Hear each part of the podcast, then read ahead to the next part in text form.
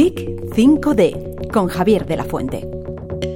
Hola geeks. En un universo digital donde nuestra vida social depende de conexiones en línea, emerge una amenaza que manipula nuestras emociones. Hoy queremos presentarles a Love GPT, una herramienta que se aprovecha de la inteligencia artificial para estafar en el terreno de las citas. Pero la pregunta es, ¿estamos realmente chateando con una persona o es un astuto bot?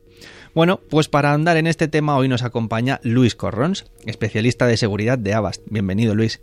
Hola Javier, ¿qué tal? Muy buenas. ¿Podrías explicarnos qué es lo que habéis bautizado vosotros exactamente como Love GPT? Sí, se trata de una herramienta hecha por delincuentes, por ciberdelincuentes, que está diseñada para extraer datos de usuarios de plataformas de contactos de tipo Tinder, Ashley Madison, etcétera. Está diseñada la herramienta para poder llevar a cabo todo el proceso de forma automática. Crear la cuenta, generar un perfil falso, una imagen, eh, contactar con los usuarios y hasta establecer conversaciones con ellos. Todo con el objetivo de eh, extraer la máxima información de los usuarios con los que contactan.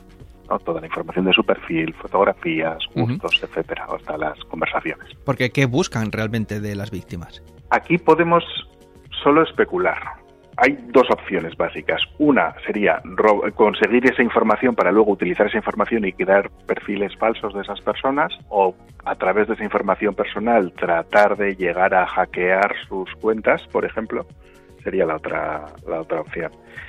una en medio podría ser, bueno, eh, hago esto y consigo la mayor cantidad de información de gente de todo el mundo y luego trato de buscar eh, gente que sea especialmente, digamos, cara o que digamos que pueda vender su información por mucho dinero. Imagínate que comprometes a alguien famoso y con la información que consigues, pues consigues hackear sus cuentas, etcétera. Luego esto podrías venderlo a terceros famosos, políticos, etcétera. Pero claro, aquí solo estoy, estamos especulando. ¿eh? No sabe, esta es una herramienta que lleva, llevan desarrollándola desde hace más de 10 años. Evidentemente no había ChatGPT ni LogGPT en aquel entonces y de hecho esto es algo que han incluido en esta herramienta en marzo de este año.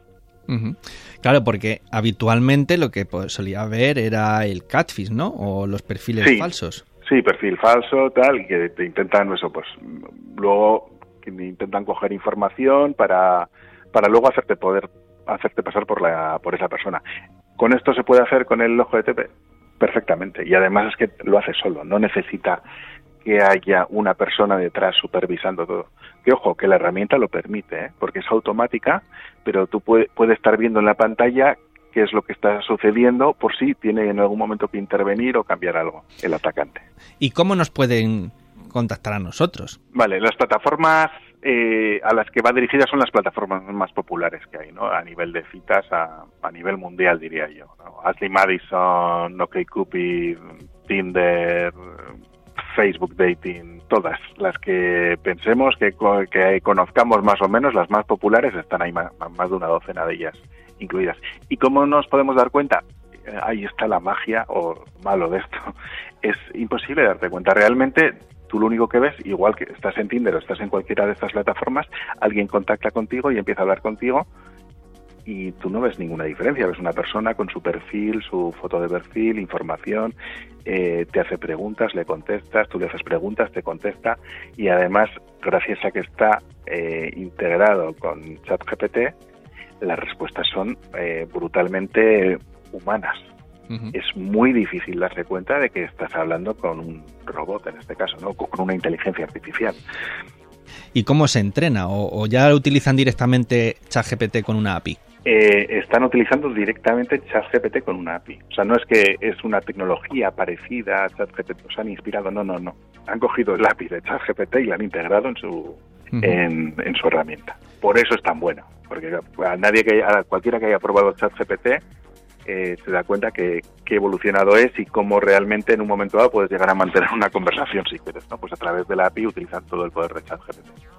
Esto puede generar un poco de inseguridad. Yo no sé, ante el este dinamismo ¿no? del entorno digital, ChatGPT, eh, nuevas formas de relacionarnos a través de Internet. ¿Cómo prevés el futuro de las citas online y su seguridad?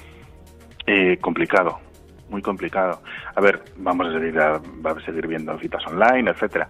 El problema está que con lo que está avanzando la inteligencia artificial eh, va a ser muy sencillo crear, pues, igual que perfiles falsos, pero es que ya no vas a poder tener ni una videollamada y pues, puedes tener la videollamada, estar viendo a alguien que es la persona que has contactado con ella en el perfil y resulte que es todo falso y que también puede estar creado por inteligencia artificial. Al final, en un momento dado, necesitamos ir al mundo físico para asegurarnos de la realidad. O sea que tenemos que ir siempre a ese profundo, ¿no? Sentir humano, a buscar la esencia humana de, de las conversaciones. Sí, aunque ChatGPT puede ser mejor que muchos humanos a veces en esto también. Bueno, pues aunque el universo digital nos brinda ahora innumerables ventajas, siempre es crucial eh, navegar con los ojos bien abiertos, tener el corazón resguardado por ahora, no vaya a ser que ChatGPT nos lo robe. Y muchísimas gracias, Luis Corrón. Muchas gracias a ti, Javier, y un placer de nuevo estar con vosotros. Javier de la Fuente, Radio 5, Todo Noticias.